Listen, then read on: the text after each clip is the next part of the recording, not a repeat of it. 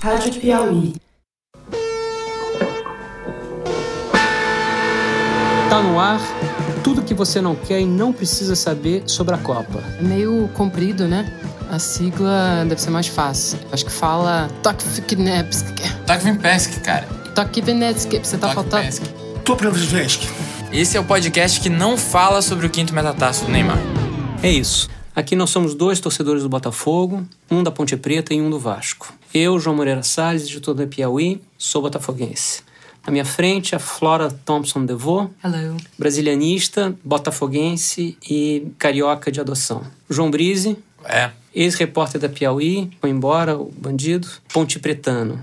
E à minha esquerda, o Alexandre Gontijo, Oi, pessoal. Pesquisa- Uma alegria estar com todos. pesquisador de futebol, nominalmente vascaíno, mas praticamente um ateu clubístico. Verdade. Todos nós somos alvinegros. Essa posição aqui da gente é que a gente acha que a vitória tem algo de desagradável, que times que ganham muito inevitavelmente se tornam arrogantes e que isso certamente não é bacana. Que a vitória é sempre meio brutal e impede que a gente tenha empatia com os desvalidos do mundo, com os fracos do mundo. Sobre a vitória, eu acho que o Brise quer começar fazendo um protesto, não quer? É um pequeno protesto, porque na condição de Ponte Pretano você se afeiçoa à ideia de, de não torcer por títulos.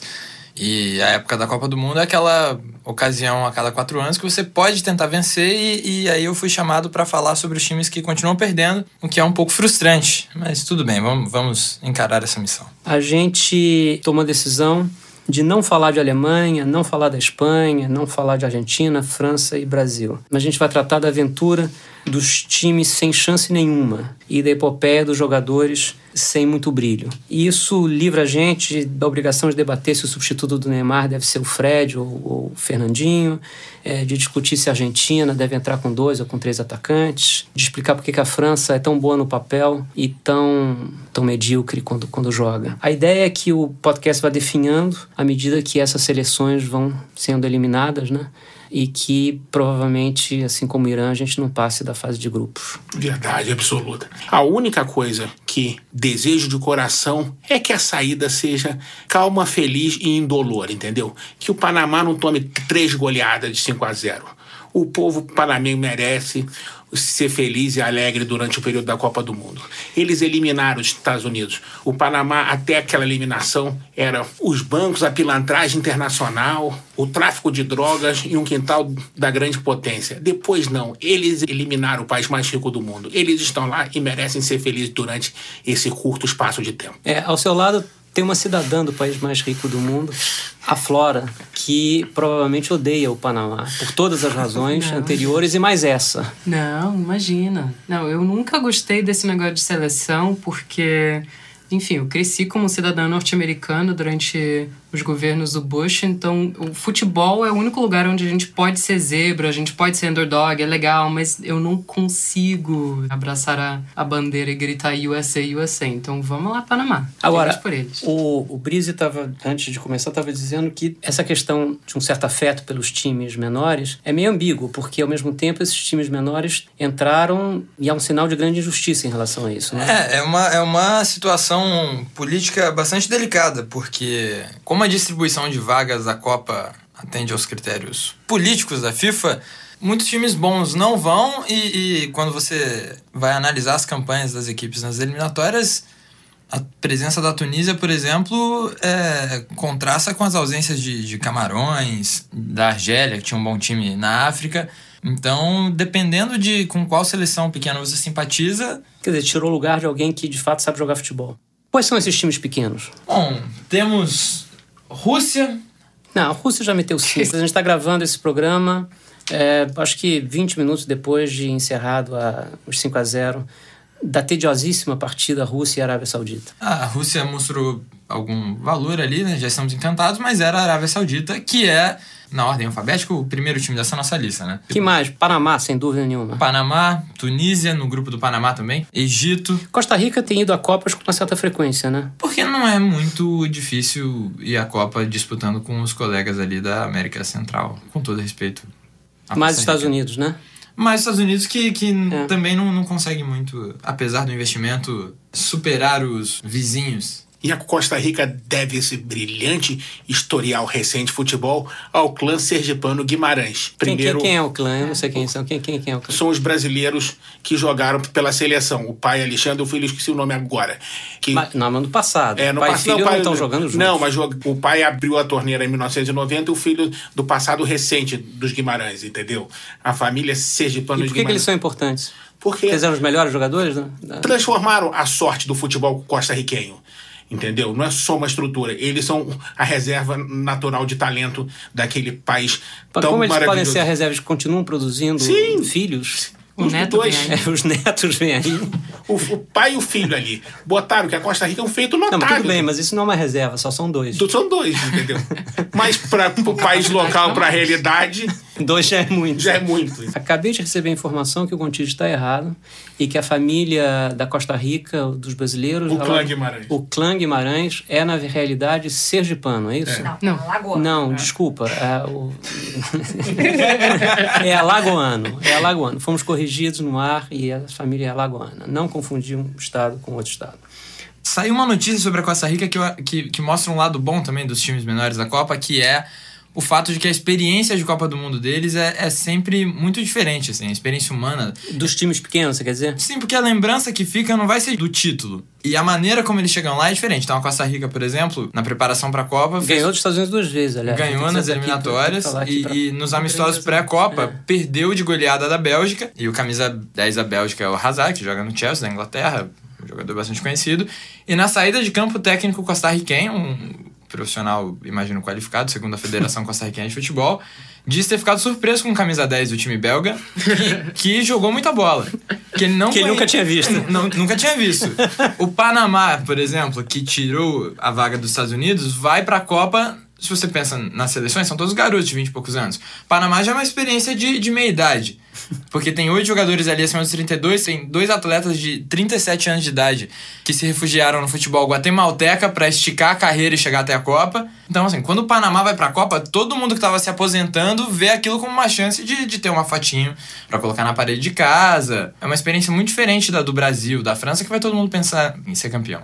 Flora veio pro Brasil quando? Quando o Brasil ainda ia dar certo, eu fui enganada. É, comecei a estudar português em 2009, vim pra cá em 2011, então calcule. Você via futebol nos Estados Unidos ou você começou a ver futebol quando você veio pro Brasil? Não, eu não ligo pro esporte em geral. Mas a primeira Copa da minha vida foi em 2010, porque me avisaram que estava acontecendo, eu vi a final, sem entender nada. Entre a Copa de 2010 e 2014, eu vim pro Brasil, me avisaram que eu precisava entender algumas coisas de futebol. Acabei escolhendo o Botafogo. É, tá dando mega certo.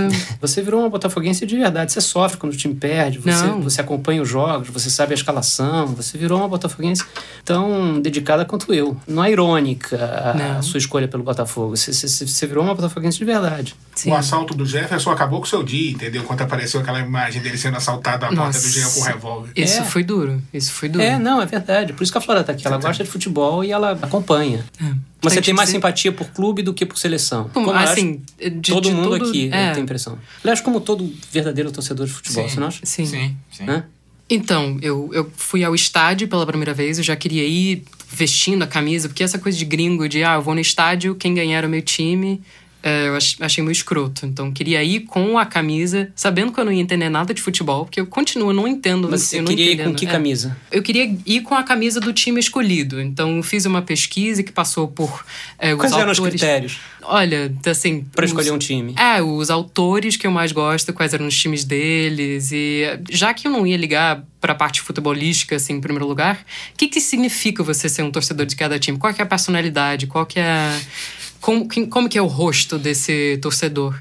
Eu eliminei Flamengo, porque eu não sou Yankees, eu não sou Patriots, portanto eu não sou Flamengo. Fluminense, fiquei sabendo do histórico de racismo, não achei muito bonito. Então tava entre Botafogo e Vasco. É, do lado do Vasco, é, dizem que o Drummond era vascaíno.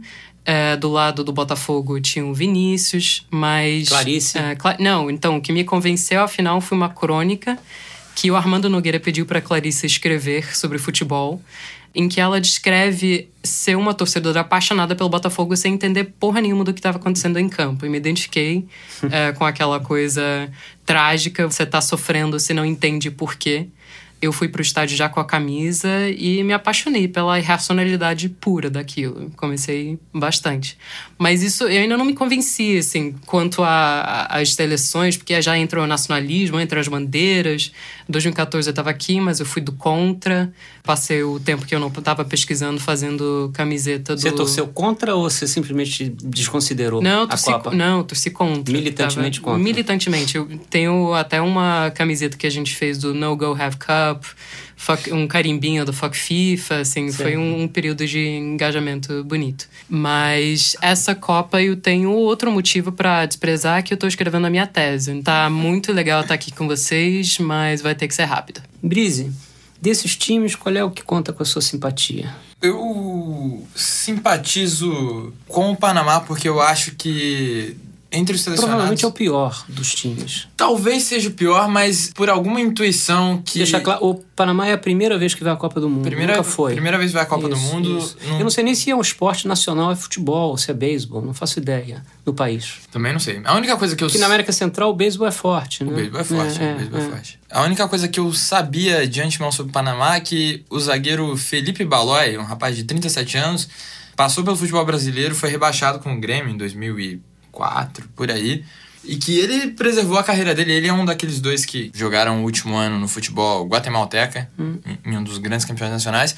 E eu torço por eles porque em um grupo que conta com Bélgica e Inglaterra, a chance de alguma coisa dar errado, e, e eu acho que é maior que a dos outros. Acho que as outras zebras têm pouca chance de seguirem adiante. Você está dizendo que nesse grupo a possibilidade de zebra é maior? Eu acho que a possibilidade de zebra é maior. A Inglaterra e eu tenho... nunca é confiável. A Inglaterra nunca é confiável. A, a Bélgica é, é, o time da empolgação da, da molecada hoje em dia, porque tem muitos bons jogadores nos jogos de videogame, o pessoal aparece muito no campeonato inglês.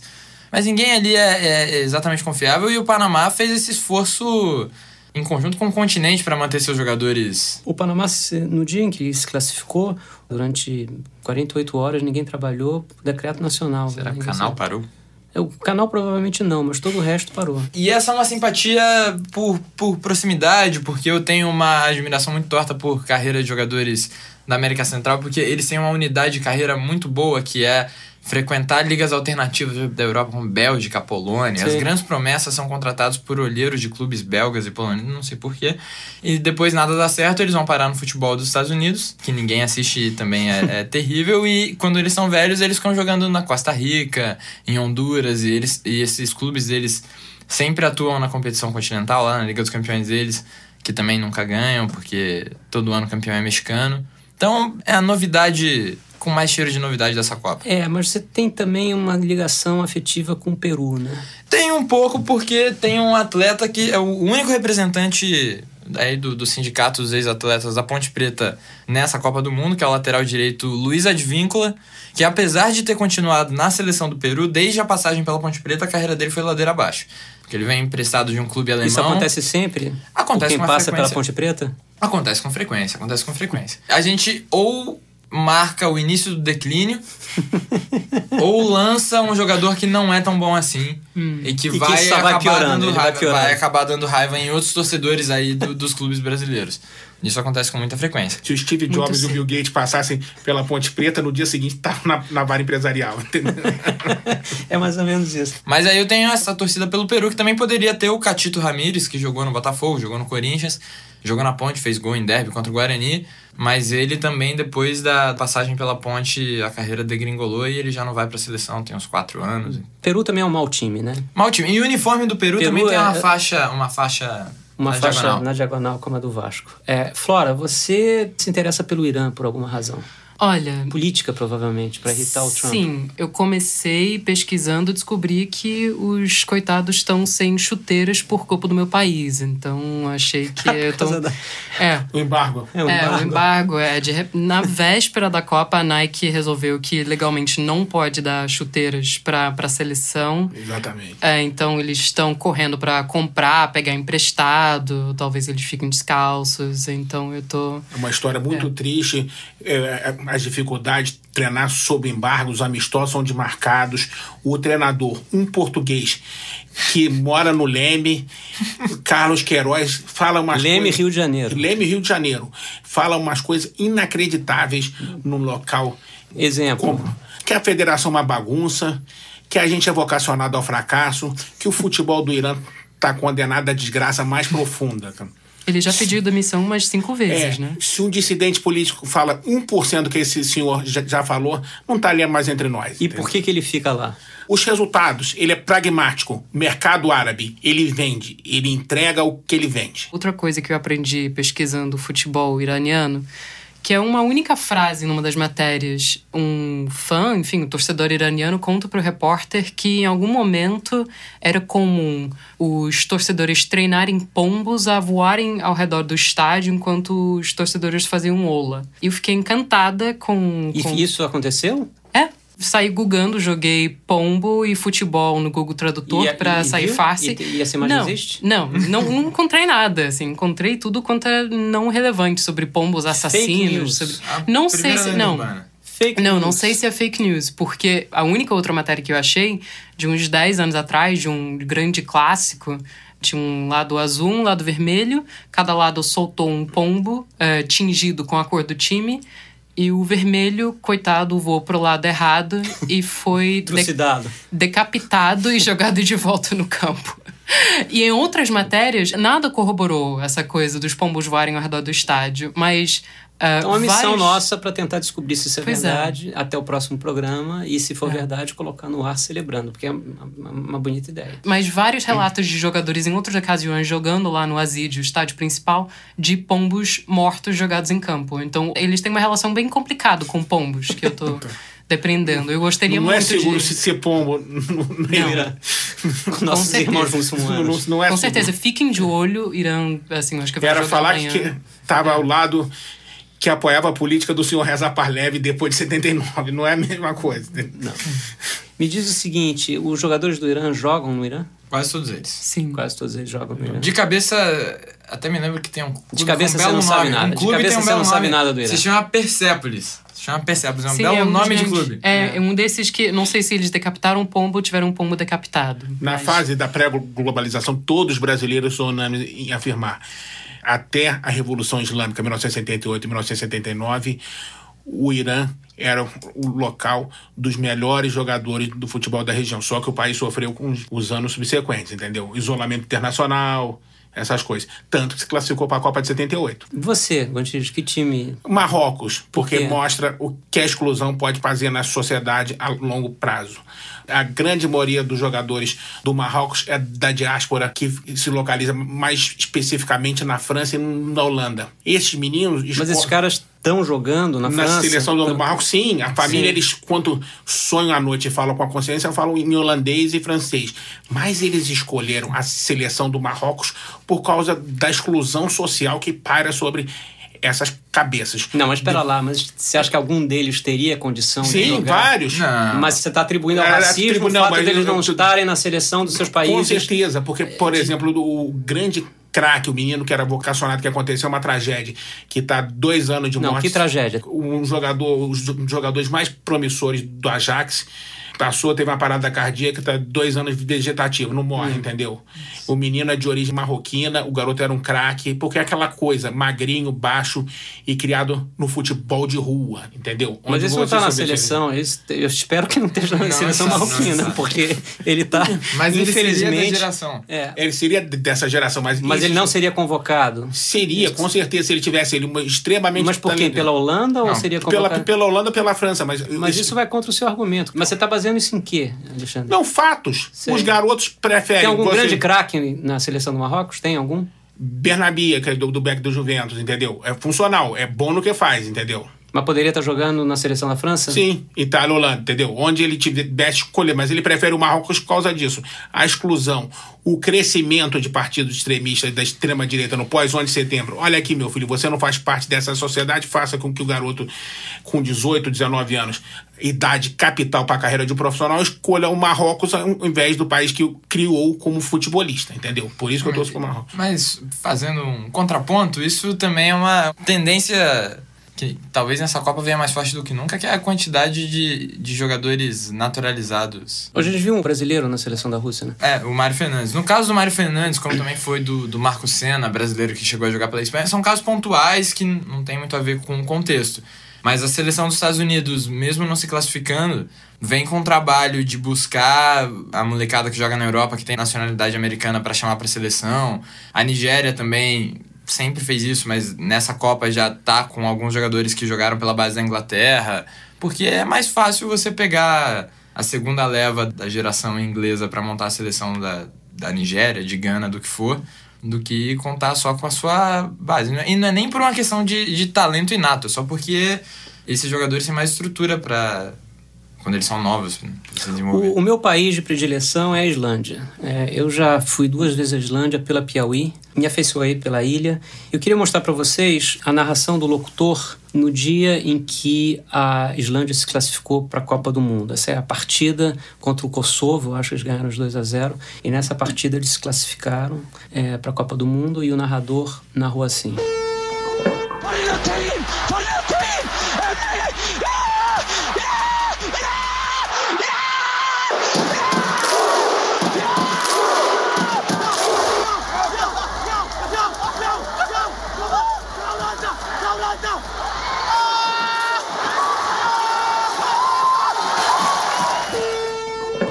Fazer uma pergunta, Brise. Se a Ponte Preta um dia ganhasse um campeonato, você ficaria no mesmo estado? Que é preciso avisar pro ouvinte, a Ponte Preta, quantos, anos, quantos anos de história tem? A Ponte Preta é o time mais velho em atividade ininterrupta do Brasil, porque a Ponte foi fundada no dia 11 de agosto de 1900, já como um time de futebol. Um dia antes foi fundado o Esporte Clube Rio Grande, no Rio Grande do Sul, só que o Rio Grande parou de funcionar um tempo é, é no século passado e por isso então a Ponte carrega essa. Sim, mas a informação importante não é essa. A Ponte nunca foi campeã de nada. Para não dizer que não foi campeã de nada, se você compra um álbum de figurinha, na parte de títulos, que normalmente os times têm muitos estaduais e coisas do tipo, a Ponte tem uma segunda divisão de campeonato paulista nos anos 60 então a gente nunca venceu nada. Então, volta a pergunta. Se você vencesse um campeonato brasileiro, você ficaria como esse locutor? Você consegue imaginar o teu estado de espírito? Não consigo imaginar, um não consigo imaginar. E eu acho que quem deveria narrar isso seria o Luciano do Vale, que era um grande ponte pretano. Esse assim como, como não será mais Esse possível? assim como o pobre jogador do Marrocos também não pode não tá mais nada. entre nós. Não tá mais, ah. não tá mais entre nós. Além da bonita campanha que eles fizeram no Euro 2006, vamos torcer agora para na Copa de 2018 ser o degelo 2.0, que só melhora, entendeu? Tudo começou, na verdade, na Eurocopa de 16, né? Até então, o esporte nacional da Islândia eu soube ontem, conversando com um amigo meu brasileiro que mora lá, era o handball. Futebol quase não existia. O técnico da Islândia, até 2013, era um carpinteiro, full time. E nas horas vagas treinava a seleção. E a seleção na época estava em, eu acho que na posição 130 do ranking da FIFA. Aí pegaram esse cara novo, esse técnico que é um dentista. Ele é o dentista do vilarejo dele, de uma ilha perdida no meio do Atlântico Norte. E o cara é bom treinador. E a Islândia conseguiu eliminar a Inglaterra na Eurocopa, não foi batida por Portugal. É o jogo até o Cristiano Ronaldo do, do, incidente diplomático. Quem é o fulano de tal, entendeu? Que incidente Como foi é esse? Que é? Ele chegou, foi muito desagradável, isso que gerou uma antipatia atroz ao Cristiano no primeiro jogo. Não quis trocar camisa, entendeu? Com jogadores com, islandês. Com jogadores que quis trocar a camisa quis trocar, com ele. Mais um, um, acho, um ato de, de gentileza do, é. do, Cristiano. Mais um pontinho negativo na, na biografia do, do, Cristiano, que é muito antipático. Mas, de toda maneira, eles não perderam, acho que foi um empate de um a um, e eles terminaram entre os oito melhores, né? E hoje em dia eles estão na 22 segunda posição. Eles estão, olha só, eles estão à frente de países como Suécia, Estados Unidos, Áustria, Romênia, Paraguai, Irã, Egito, Bulgária, Hungria, a famosa Hungria. Eles estão à frente da Hungria. A Hungria chegou a jogar na Ponte Preta nesse tempo? Estou tentando explicar o declínio.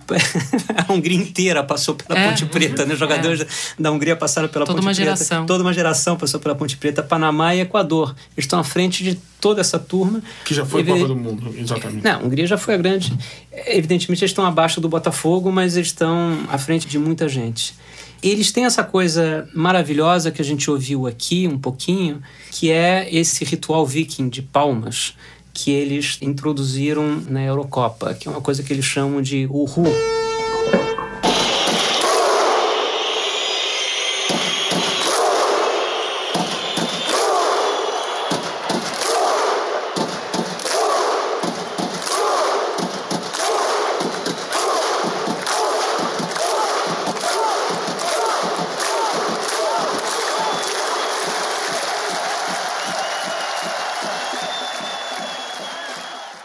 E a história desse Russo, não sei se vocês já viram, vai ter um link na página do podcast, que é uma, uma manifestação da torcida, né? E começou da seguinte maneira, começou em 14 e 15, durante as classificatórias para a Europa de 2016. E foi introduzida por uma torcida organizada que se chama os 12, camisa 12, digamos assim. E essa turma ficava num cantinho do estádio. O estádio nunca enchia, e os caras ficavam ali sozinhos, e como estavam no cantinho do estádio, as câmeras não pegavam. E aí os cartolas locais perceberam que nada de interessante acontecia no campo, mas tinha coisas interessantes acontecendo no, no estádio, nas arquibancadas. E pegaram esses caras e pediram para eles ocuparem o centro do estádio, a arquibancada central, ali na cabine dos rádios, digamos assim, lá no Maracanã, né? onde as câmeras pegariam eles de frente. Eles começaram a fazer esse negócio que eles já faziam e virou uma febre. As pessoas em casa viam, achavam muito bacana e começaram a ir para o estádio para fazer junto. Né? E isso virou uma, uma febre é, local, uma coisa que empolgava a torcida, empolgava os jogadores que aderiram. No final das partidas, eles vão em direção à torcida, eles batem também. Me lembra um pouco aquele ritual dos All Blacks da Nova da, Zelândia, da Nova Uhum. Zelândia entende? É menos violento do que aquela coisa dos All Blacks. E aí, na Eurocopa, como a Eurocopa foi transmitida para o mundo inteiro e todo mundo assiste, virou a marca da seleção islandesa. E o que eu acho bacana nessa coisa que eles eles não inventaram, mas que eles difundiram, é que é, é o único canto de torcida em que o essencial é o silêncio. Né? Porque o cara bate uma palma e aí tem 30 segundos de silêncio. Até a próxima palma. Tem uma segunda palma e na hora que eles batem a palma, eles gritam uhul, né? Que é, um, enfim, uma coisa que as pessoas atribuíram a, a um grito de guerra viking. E aí você vai acelerando o ritmo, vai acelerando o ritmo das palmas, acelerando, no final é uma ovação.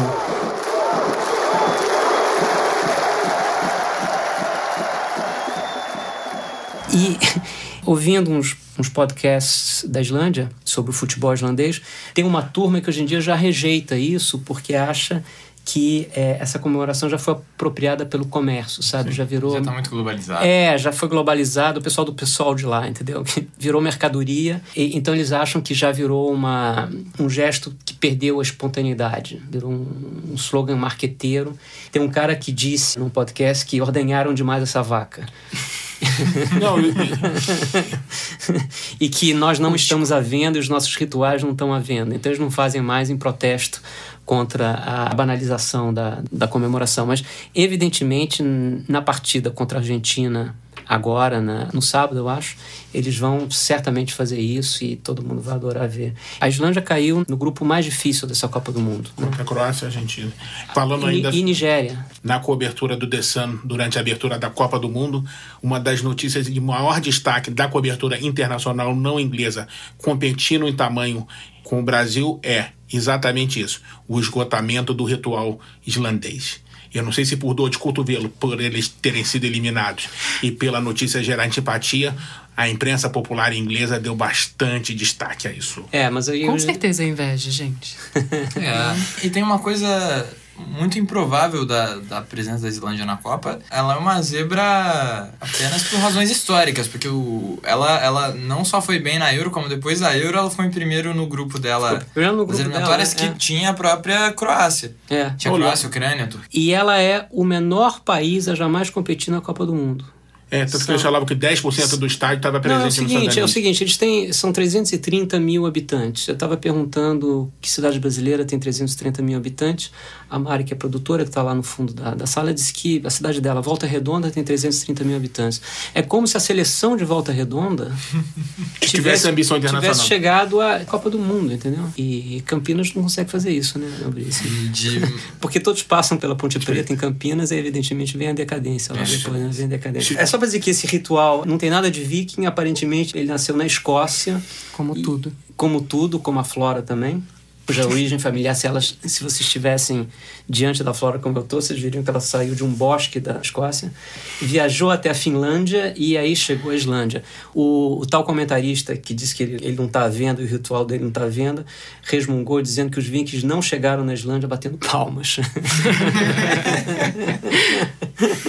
Mas enfim, tem muita coisa a dizer sobre a Islândia e a gente diz no próximo programa, porque é um time para lá de simpático, não é um time ruim, tem um excelente camisa 10 tem um bom capitão, tem um goleiro interessante, que aliás é diretor de cinema, e faz os próprios anúncios.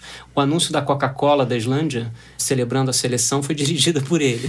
o link vai estar na, na nossa página. A Islândia é uma dádiva tão grande que transcende o futebol que pela primeira Por que vez essa eu tenho, frase é épica? eu tenho pela primeira vez na vida o registro que algo na Islândia foi capa da revista Time. A classificação do país para a Copa do Mundo. Time não é o que foi no passado, mas é um semanário de referência na imprensa internacional até hoje. Eles deram a capa, Capa do- agora né? sobre a Islândia? Olha que simpático, não sabia disso. Entendeu? Nada conseguiu. Bjork não conseguiu ser. A quebradeira não conseguiu ser da forma que foi, entendeu? É, vamos lá. Aqui no podcast faremos o concurso O Pé da Tabela, que é na verdade um bolão às avessas. Porque acertar o campeão é fácil, mas dureza fazer os três primeiros da tabela ao contrário. A gente vai dar um pinguim ou uma foto do Rubinho Barrichello à escolha do ouvinte, ou uma vuvuzela, instrumento da Copa de 2010, para o ouvinte que acertar as três piores seleções na classificação geral. Vocês precisam. Por ordem. Por ordem, Por vocês ordem. precisam nos enviar quem vai ficar em 32 quem vai ficar em 31 e quem vai ficar em 30 ao final da fase de grupos. E ao final da fase de grupos já dá pra saber o vencedor do concurso, não precisa ir até o final, porque todo mundo que passa, naturalmente, vai um pouquinho melhor na competição. Ouvintes, vocês podem mandar suas apostas para o seguinte e-mail, que é, é simples, é o, é o nome do programa.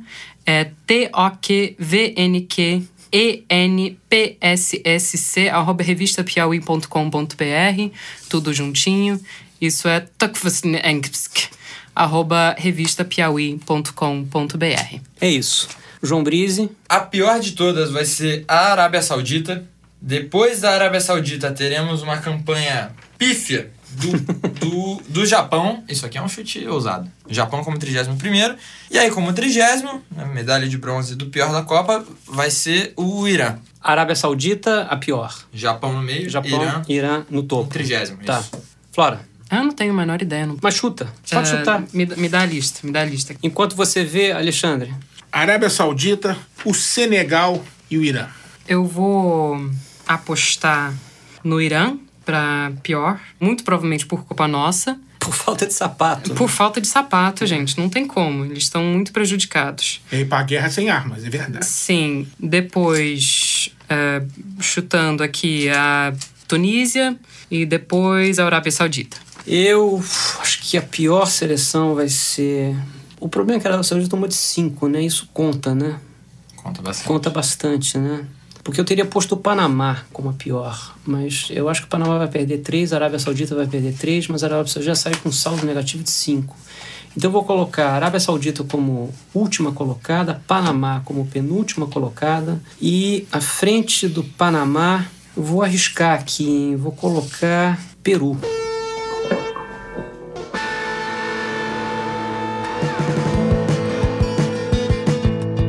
Você ainda é novato nesse negócio de podcast, a gente também é, não se preocupa. Vai lá no nosso site, clique na aba Rádio Piauí, que tem um manual de como ouvir no seu celular. É, aí é só baixar pra sair ouvindo a gente no transporte, nas tarefas domésticas, onde quiser. Cozinhando, escrevendo sua tese, não escrevendo sua tese, é, procrastinando, sabe? Fazendo faxina em casa, antes de dormir, em cima do galvão. Em cima do Galvão, tudo bem, que seja. Programa sobre tudo que você não quer ver e não precisa saber sobre a Copa do Mundo. É dirigido por Paulo Scarpim. com produção de Mariana Faria, Luísa Miguez e Luigi Maza. Gravamos no estúdio da Rádio Batuta, no Instituto Moreira Salles. A edição é do Felipe de Castro e a finalização e mixagem é do João Jabassi. Alexandre, obrigado. Flora, obrigado. Brise, obrigado. A gente volta. Quando que a gente volta? Vamos ver as agendas, de semana. Vamos É. ver, vamos, vamos. Vou ligar para o empresário. Acompanhar o noticiário das agências, os acontecimentos do mundo. Isso. Não percam, fiquem de olho, as redes sociais vão bombar. Quando a gente soltar o próximo, a gente avisa por lá. Segue nós.